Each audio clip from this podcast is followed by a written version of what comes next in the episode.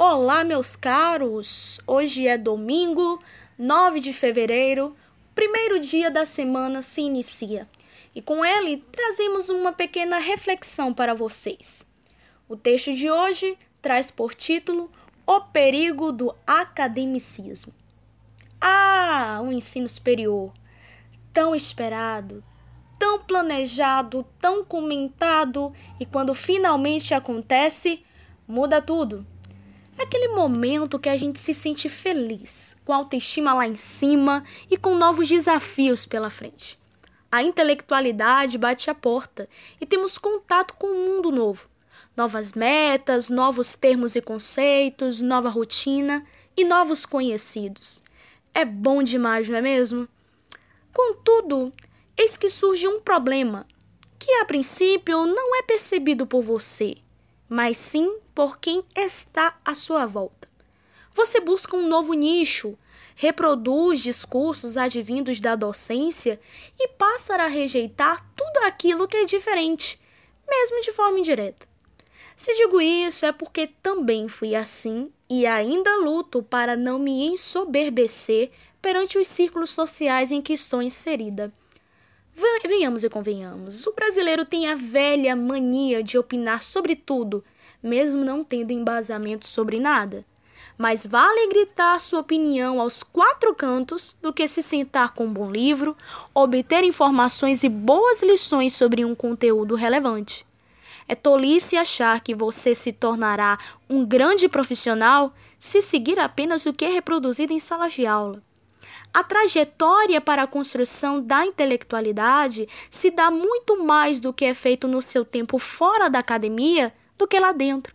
Ainda mais aqui no país, em que temos cursos cada vez mais ideologizados e menos científicos.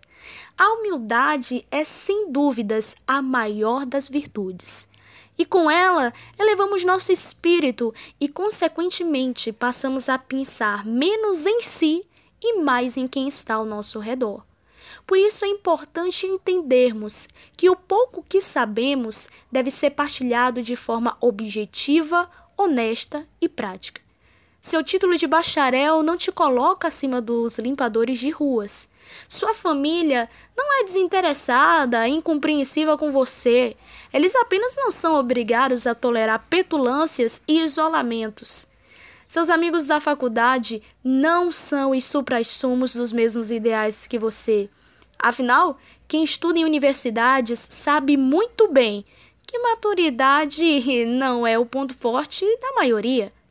O grande teólogo John Wesley já nos alertara: cuidado para não ser tragados pelos livros. Uma grama de amor vale mais que um quilo de conhecimento.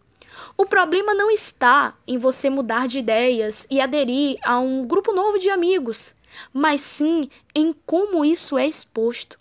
Não é com um vocábulo complexo, nariz empinado e um livro teórico, venhamos e convenhamos, geralmente de um ideólogo falacioso, na sua mesa de cabeceira, que te fará respeitado mas sim o aperfeiçoamento das virtudes, a busca pela verdade e a coragem de manter-se firme nas suas crenças que te fará diferente em um ambiente tão sufocante como a academia e com as pessoas próximas a você. O grande padre intelectual Sertilanges, ele escreve na sua obra A Vida Intelectual quer ajudar com sua humilde parte a perpetuar a sabedoria entre os homens, a entesourar a herança dos séculos, a fornecer ao presente as regras do espírito, a descobrir os fatos e as causas, a orientar olhos inconstantes para as causas primeiras e os corações para os objetivos supremos, a reavivar a chama que se apaga, a organizar a propaganda da verdade e do bem, é o seu quinhão. Isso vale, sem dúvida, um sacrifício suplementar e o cultivo de uma paixão abrasadora. Eu sou Evelyn Viana e esse é o Tudo Enquanto.